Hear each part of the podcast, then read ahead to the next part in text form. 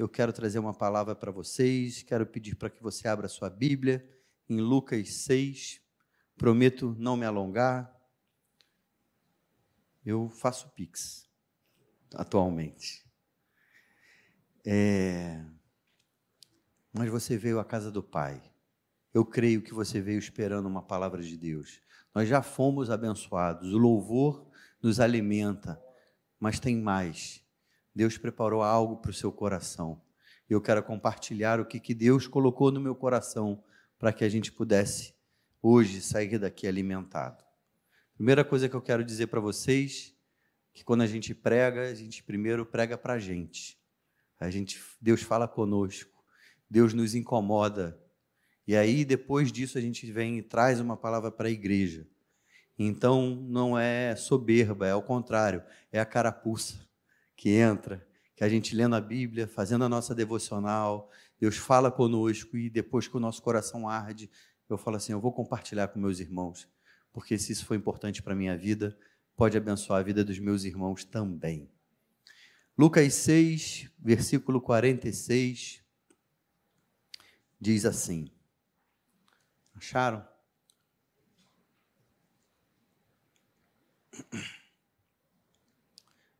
Só para trazer um pouco o entendimento, esse é o final do Sermão do Monte. Sermão do Monte, onde Jesus começa a ter as bem-aventuranças e ele coloca os valores do reino, como se fosse a constituição do céu. Ali no Sermão do Monte, Jesus vem falando para a multidão o que que tem valor e para Deus, o que que realmente tem valor e o que, que faz uma pessoa ser feliz. E no final, ele vem com esse texto, depois de dar todos os ensinamentos, as bem-aventuranças, ele diz: Por que vocês me chamam Senhor, Senhor, e não fazem o que mando? Eu vou mostrar para vocês a quem é semelhante todo aquele que vem a mim, ouve a minha palavra e as pratica. Esse é semelhante a um homem que, ao construir uma casa, cavou, abriu profunda vala e lançou o alicerce sobre a rocha. Quando veio a enchente, as águas bateram contra aquela casa e não a puderam abalar, pois ter sido bem construída. Mas o que ouve e não pratica é semelhante a um homem que construiu uma casa sobre a terra, sem alicerces, e quando as águas bateram contra ela, logo desabou. E aconteceu que foi grande a ruína daquela casa. Em outras versões diz: e a casa caiu. Essa é uma versão, uma coisa, um termo que a gente usa muito, né? A casa caiu. Senhor, tua palavra foi lida, Tu colocaste uma palavra no meu coração, me ajuda a falar somente o que tu queres, Senhor. Que não seja o Paulo, mas que seja o Senhor falando para a tua igreja, Senhor. Que eu possa ser agora a boca de Deus para a vida dos meus irmãos e para mim também. Nos ajuda, Senhor, a ter o coração fértil, para que essa boa semente do Evangelho caia e consiga ter raízes profundas para dar fruto a 30, a 60 e a 100 por um. Aleluia. Irmãos, hoje eu gosto de dar tema para as minhas mensagens, porque ajuda. Eu quero falar sobre os dois construtores. Esse texto vem falando sobre duas maneiras de construir a sua casa. Você pode dizer que a sua casa é a sua vida. Nós temos uma casa, a nossa menor casa, onde a gente não consegue mais, que é o nosso corpo. Você vive aí, ó, dentro do seu corpo. Seu espírito vive dentro desse corpo carnal que Deus nos deu. Essa é a nossa casa aqui na terra. Mas você pode entender também que é a sua casa, onde você mora com a sua família, né, a sua vida. Deus nos deu uma família onde a gente vai construindo essa casa. E a gente percebe nesse texto aqui que existem duas maneiras os dois construtores tiveram a mesma missão de construir uma casa. Eu entendo que os dois construtores tiveram até as mesmas oportunidades, mas valorizaram coisas diferentes. né? E talvez a casa do construtor que construiu sobre a areia fosse até mais bonita, porque ele teve mais tempo para cuidar da aparência, em vez de cuidar de algo muito importante, que é a fundação, né? Eu lembro quando nós estávamos construindo a igreja de Caxias, eu lembro que minha mãe me conta, eu era criança nessa época, que na época que estavam fazendo as fundações, ela pediu, deixe aberto as ferragens, porque ela, como arquiteta, ela gostaria de ver antes que fosse jogado o cimento, porque uma vez que você fecha uma sapata, você não tem mais como saber como foi a qualidade.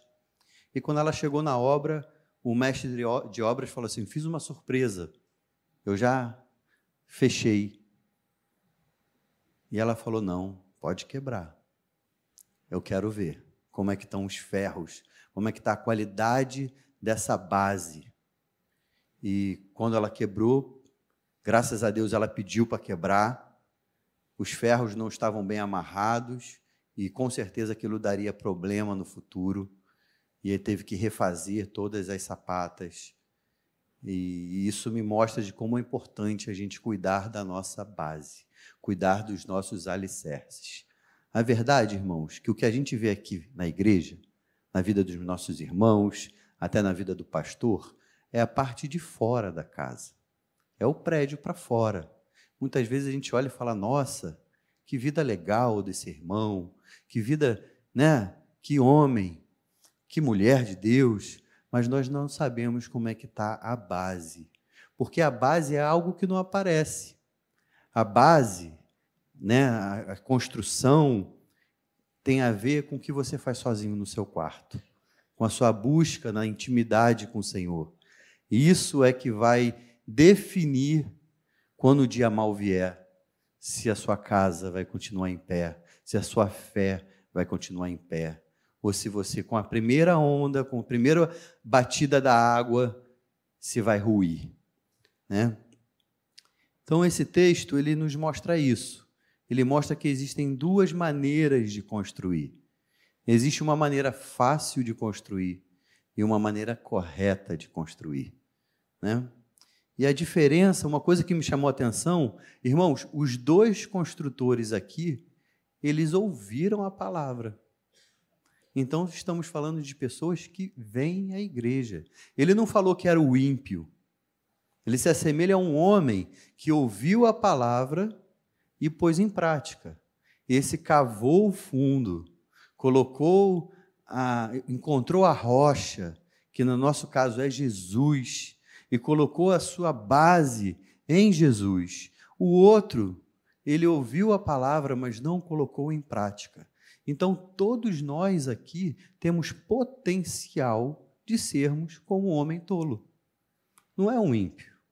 Somos nós que viemos à igreja, ouvimos a palavra todo domingo, toda quinta-feira, participamos do culto, mas por algum motivo, na segunda-feira, na terça-feira, tudo aquilo que nos foi ensinado, a gente não pratica. Então, esse texto, ele não é para comparando o crente, o cristão, o discípulo com o ímpio. Não, esse é um texto que nos confronta.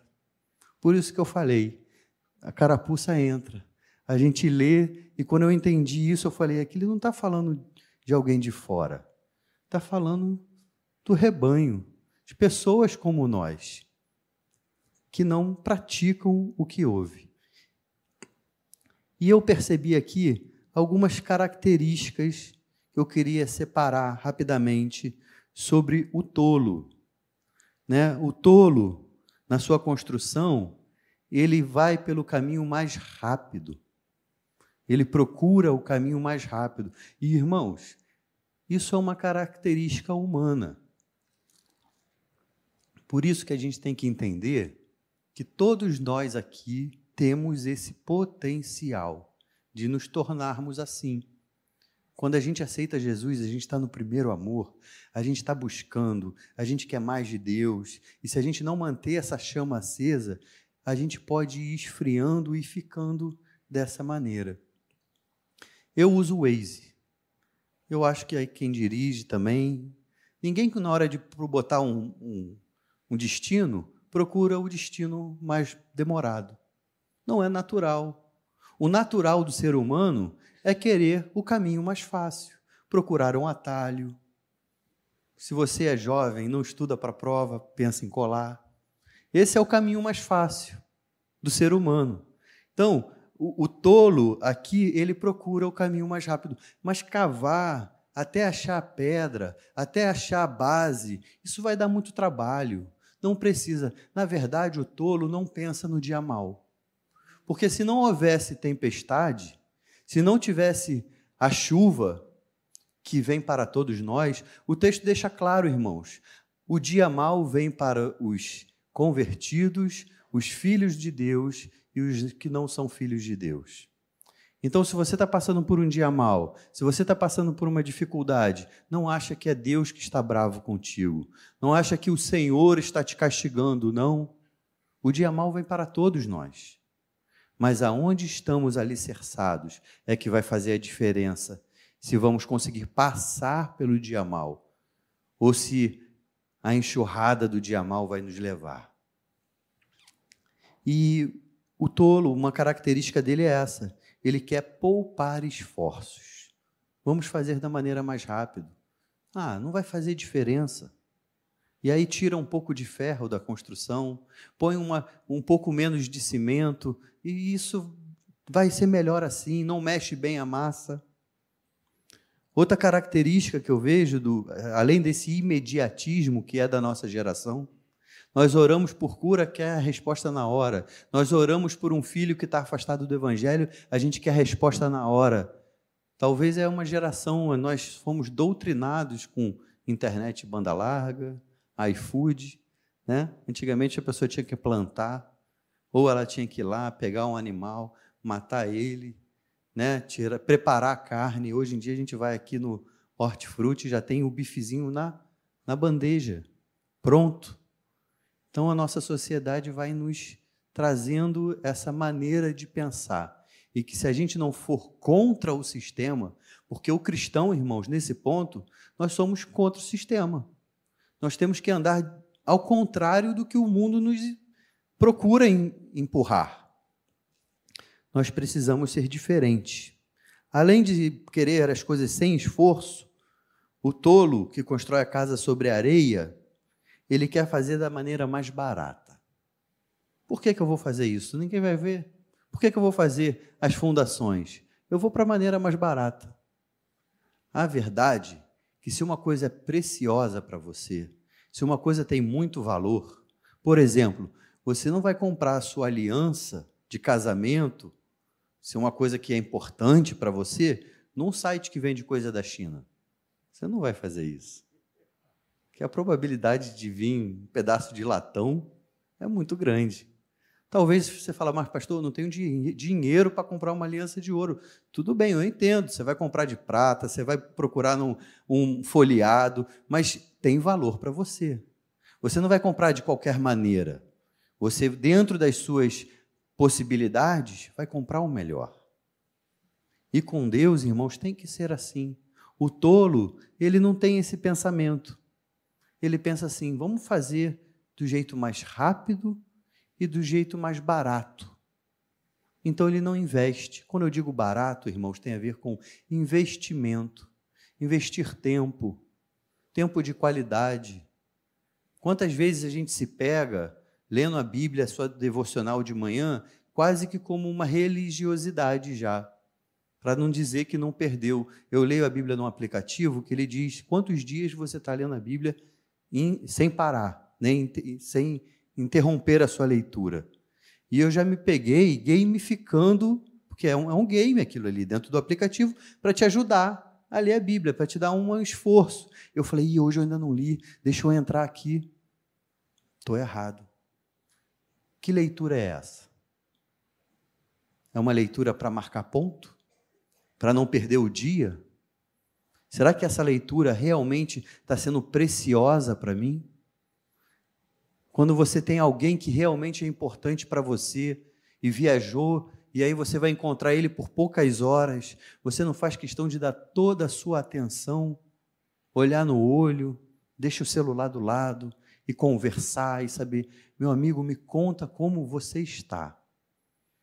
Dessa vez eu, eu e o pastor Patrick estávamos numa conferência e o avião parou em Viracopos e tinha um, um irmão nosso, que era membro aqui da igreja, que queria me encontrar, infelizmente não deu. Mas eu tenho certeza que se ele conseguisse chegar no aeroporto e a gente tivesse ali 15 minutos de papo, não precisava ser duas horas, iam ser 15 minutos onde eu ia dar toda a minha atenção a ele e ele ia poder me contar da vida dele, saber o que está acontecendo e a gente ia se alegrar um na presença do outro. A gente até depois falou: olha, não foi dessa vez, vamos continuar tentando, vai dar certo. Né? Mas o ímpio, na verdade, aqui o tolo, ele não faz investimento, não faz investimentos nas coisas do céu. Ele simplesmente procura os menor jeito. Ora, aquela oração já religiosa, senta na mesa, obrigado, Senhor, por essa comida, em nome de Jesus, amém. Isso é, é a característica de quem constrói a casa sobre areia. Outra característica que eu vejo é que o tolo está mais preocupado com a aparência do que realmente com a estrutura, com a base. Porque ele investiu no que os outros veem. Ele investiu no que está para fora da terra. E é normal nós queremos ter uma casa bonita, está vindo no final do ano, quem pode dar aquela arrumada no sofá, vai receber os amigos, né, dar um jeito na cortina. Isso não é errado. O problema é que a nossa sociedade hoje é uma sociedade de aparência, onde a gente vive algo que não é real, ou a gente tenta transparecer algo que não é real. E isso, irmãos, é uma coisa que eu gosto da nossa igreja. A nossa igreja não é só vitória. Aqui há espaço para dor. Aqui há espaço para tristeza. Aqui há espaço para alguém chegar e falar assim: Pastor, ora por mim, eu não estou legal, eu estou me sentindo fraco, eu estou me sentindo triste, eu preciso de ajuda. Porque isso acontece conosco, conosco. E a gente tem que ter um lugar onde a gente possa abrir o coração e falar: Senhor, me ajuda. E aí, normalmente, a gente tem os irmãos que podem nos ajudar. Nesse ponto, irmãos, eu admiro as mulheres, sabe? Elas são mais transparentes. Nós, homens, tem, temos esse negócio de mostrar que somos fortes, que está tudo bem, que eu estou no controle. E nem sempre é assim. Quantas vezes a gente está precisando é falar, me ajuda, eu estou quase caindo, eu preciso de um, uma oração, eu preciso de um apoio seu. As mulheres são mais transparentes. Você chega na igreja, você vê uma irmã chorando, outra do lado, orando por ela, e daqui a pouco passa uma outra irmã da igreja e fala: O que, que foi? Fulana está precisando de ajuda, e já estão as três ali orando. Isso nós vemos, é comum no nosso meio. Mas os homens são mais fechados. Que a gente possa aprender com as nossas irmãs e transparecer para um irmão o que a gente está precisando e não viver de aparência, né? Então o tolo, na verdade, irmãos, o tolo ele nem precisa do diabo para tentar ele. Ele mesmo se engana. O que que fala em Tiago 2, 22? Sejam praticantes da palavra e não somente ouvintes, enganando a vocês mesmos. O tolo se engana. O tolo fala: Nossa, olha que casão, com garagem, dois andares, cozinha integrada. Eu estou sendo abençoado. E na verdade, no dia do, no, quando chegar o dia mal, todo aquele investimento vai embora, vai cair, porque ele não preparou as fundações da sua casa. Mas eu não quero ficar só no tolo eu quero trazer agora o contraponto. Trazer como é que é a característica do sábio. Se o tolo, por sua vez, ele tem, ele quer construir rápido, quer construir barato, e ele está preocupado no que os outros vão achar, já o sábio é diferente. Ele não está preocupado com o tempo, mas ele quer construir sem preguiça, sem pressa, ele quer cavar, e cavar até encontrar a rocha. Talvez você tenha entrado hoje aqui cansado e falado, pastor, eu tenho, eu tenho cavado, eu tenho procurado, eu tenho procurado no dia bom, antes da tempestade chegar, a rocha. Mas eu estou cansando. Talvez você esteja, irmão, isso aqui, 30 centímetros da sua pá bater na rocha e falar: chegou. Eu quero te incentivar, não desista. Talvez você seja novo na fé e tem vontade de se aproximar de Deus, mas ainda não teve aquele encontro genuíno com o Senhor. Não pare de buscar. Faça uma oração hoje e fala assim: Senhor, se tudo isso aqui realmente é verdade, se esse Deus que o pastor está pregando existe, eu quero te conhecer. Eu te desafio a fazer essa oração. É uma oração que Deus gosta de ouvir. Quando nós fazemos essa oração, ele se revela para nós. Então, quem é do Senhor, ele está procurando a base. E para isso, ele entende que existe um tempo certo para as coisas. É igual criança. Se ela nasce antes dos nove meses, não é bom. Existe um tempo certo para a maturidade, para que ela possa nascer.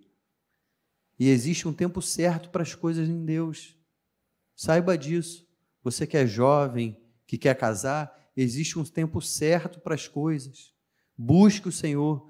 Busque primeiro o Senhor e Ele satisfará o desejo do teu coração. Não tenha dúvida disso, mas que o Senhor possa ser o alvo da sua vida.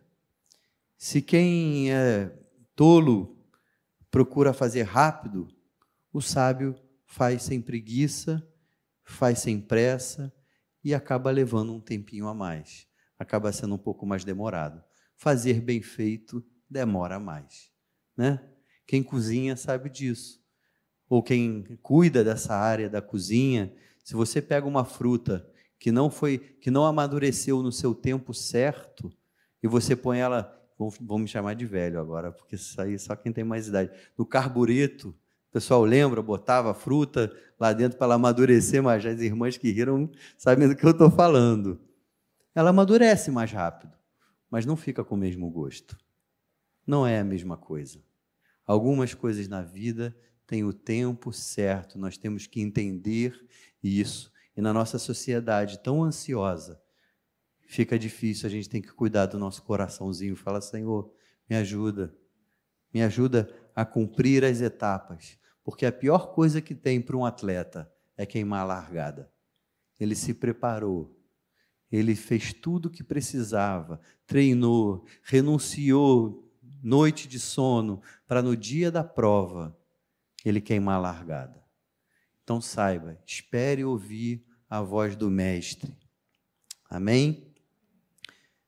Se o, se o tolo quer construir barato, já o sábio, ele não economiza. Irmãos, eu não sou arquiteto, não sou engenheiro, mas eu acompanhei algumas das nossas obras. Às vezes chega a dar uma agonia, quanto dinheiro se gasta, ainda você não vê nada está botando dinheiro para baixo. É ferro, ferro é caro, concreto. As fundações de um prédio que a gente construiu aqui passaram alguns meses e a gente não via o prédio subir. E, e, vai dinheiro, e bota dinheiro, e cava, e faz teste de terreno para saber se tem lençol freático passando, se achar água, tem que cavar mais fundo, até encontrar a rocha. E isso gasta dinheiro. Na nossa vida espiritual, o que eu vejo isso é esforço. É algo que é precioso para você. Irmãos, a sua vida com Deus tem que ser a coisa mais preciosa na sua vida. Não é o seu casamento, não são os seus filhos, não é a sua profissão, porque tudo isso, irmãos, vai passar é a sua vida com Deus, a sua intimidade com o Senhor. Isso é o que você tem que ter de mais precioso na sua vida. Para isso, não dá para economizar. Por isso que a Bíblia fala, filho meu, dá-me o teu coração. Irmãos, quando o nosso coração é do Senhor, tudo que a gente tem é do Senhor. Toda a nossa vida passa a ser do Senhor. Então ele constrói o sábio, ele não tem preguiça, ele tem, se esforça para construir, mas ele também entende que obra às vezes é feio. Não está pensando no que os outros vão achar. Irmãos, obra é bagunça. Eu sei o seguinte: a minha vida é uma obra constante. E às vezes lá dentro, Deus precisa tirar aquele móvel para limpar atrás dele, tem que falar: essa gaveta já não pode mais existir na sua vida, vamos tirar ela fora. Quando a gente está arrumando a casa, quando a gente começa a arrumar, parece que ficou um caos. Depois as coisas vão se arrumando, né? Na obra é assim. A gente, quando está fazendo obra, e a gente entende que a nossa vida está em obra, talvez para o mundo, aos olhos do mundo, vão falar: é feio, não tem nenhuma alegria, porque eles não entendem que a nossa alegria vem do Senhor. Quando a gente chega e fala assim: eu não compactuo com isso, eu não vou estar nesse lugar, eu não vou estar nessa festa, eu não vou fazer o que vocês estão fazendo, eles falam assim: mas por quê? Que vida apagada, que vida feia. Aos olhos do mundo, irmãos, pode até parecer, mas para quem sabe o que está vivendo com o Senhor, sabe que a gente está em construção, é preparo. E, irmãos, o Senhor Jesus, quando ele estava preso na cruz, não havia beleza nenhuma nele. Mas ele ali estava cavando, ele cavou até o Hades, para ele poder ser a rocha, para que, que hoje eu possa construir a minha vida sobre esse alicerce, Cristo Jesus, e passar por qualquer problema, qualquer dificuldade. Isso pode acontecer e como a gente vê na Bíblia, um dia mal, não quero ser mensageiro de notícia ruim, mas um dia mal vem para todo mundo. Um dia vai chegar na nossa vida. E o que, que vai fazer diferença? É onde está a nossa base. Quem olha por fora, as duas casas são parecidas. As duas casas, você não diz, Talvez, como eu falei, talvez a, a, que não tem base seja até mais bonita por fora, porque ele pôde gastar mais tempo fazendo essa decoração. Mas, irmãos, tudo que não é Cristo é areia. Qualquer coisa que você esteja baseando, alicerçando a sua casa, que não seja Cristo, é areia. Eu conheço gente que a base, o alicerce, é a família. E aí um dia acontece um problema, os filhos saem de casa, casam e aquela base da pessoa ruiu. Ou o marido ou a esposa, normalmente é o marido, morre e a base era a família, ruiu. Irmãos, temos que colocar a nossa base no lugar certo. Jesus é a rocha da nossa vida. E se os dois, irmãos, agora vindo uma parte mais prática, se os dois ouviram a palavra de Cristo, se os dois eram ouvintes, mas um colocou em prática e o outro não colocou em prática, pastor, o que, que você tem para me dizer? Qual, por que, que isso acontece conosco? Sabe? Talvez nós estejamos amando mais a nossa vida do que a Cristo. Em, em João 14, 21 fala assim, ó. Aquele que tem os meus mandamentos e os guarda, este é o que me ama. E aquele que me ama será amado pelo meu Pai, e eu também o amarei e me manifestarei a ele. Aquele que tem os meus mandamentos e os guarda, não é o guarda de colocar numa gaveta, é aquele que pratica, é aquele que coloca em prática, que observa os mandamentos. Irmãos, é muito fácil a gente vir para a igreja, falar: a mensagem foi uma bênção, Deus falou comigo. E na segunda-feira, na sexta-feira, nós esquecemos e colocamos a nossa vida no nosso controle. Que a gente possa fazer como Jesus fez. Jesus não queria ir para a cruz, irmãos. Ficou claro no Getsemane. Ele falou: Senhor, se possível, afasta de mim esse cálice. Sobretudo, seja feita a tua vontade. Ele entendeu que era mais importante fazer a vontade do Pai do que a dele. Quantas vezes na nossa vida nós optamos por fazer a nossa vontade do que a vontade do Pai? Que hoje possa ser uma noite de confronto, porque estamos ouvindo a palavra de Deus. Mas que a gente saia daqui hoje, irmãos, com, uma, com uma, um propósito no coração, porque vir à igreja é fundamental, é importante, mas mais importante do que isso é botar em prática amanhã. É você sair daqui hoje com o que o Espírito Santo está incomodando no teu coração. Eu não sei qual é a tua dificuldade, eu não sei qual é a sua área de fraqueza, a área que te, te afasta de Deus, te faz pecar. Mas que você possa sair daqui hoje e falar assim: eu vou construir minha casa na rocha. Eu não vou fazer mais a minha vontade. Eu vou fazer a vontade de Deus para a minha vida. E eu queria te desafiar, antes de pecar, falar: Senhor, eu vou pecar porque isso aqui é mais importante do que você. Senhor, eu vou pecar porque eu valorizo mais a minha vida do que a ti. Eu acho que você não vai conseguir fazer isso. Se você é nova criatura, se Jesus realmente nasceu no seu coração, antes de pecar, você vai lembrar: eu tenho alguém maior, eu amo alguém. Porque, irmãos, amor é renúncia. Ou não? O que é ter filho? Quantas coisas a gente renuncia por causa dos nossos filhos? Liberdade, passear, gastar dinheiro com outras coisas. Depois que você vira pai, muda o foco. Você é colégio, é roupa para eles, é, enfim, são coisas para os nossos filhos. Casamento é abrir mão de uma liberdade, estar tá sozinho, estar tá solteiro, fazer o que quiser, para poder agradar a pessoa que está contigo. Amar os nossos irmãos aqui, ó, é abrir mão.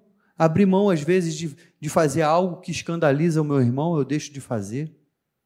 É pecado? Não, mas escandaliza o meu irmão, então eu não faço. É o que a palavra de Deus manda a gente fazer. E o Senhor tem que ser a nossa maior paixão. Que a gente possa sair daqui hoje lembrando de quem é o nosso Salvador. A graça não foi de graça, teve um preço.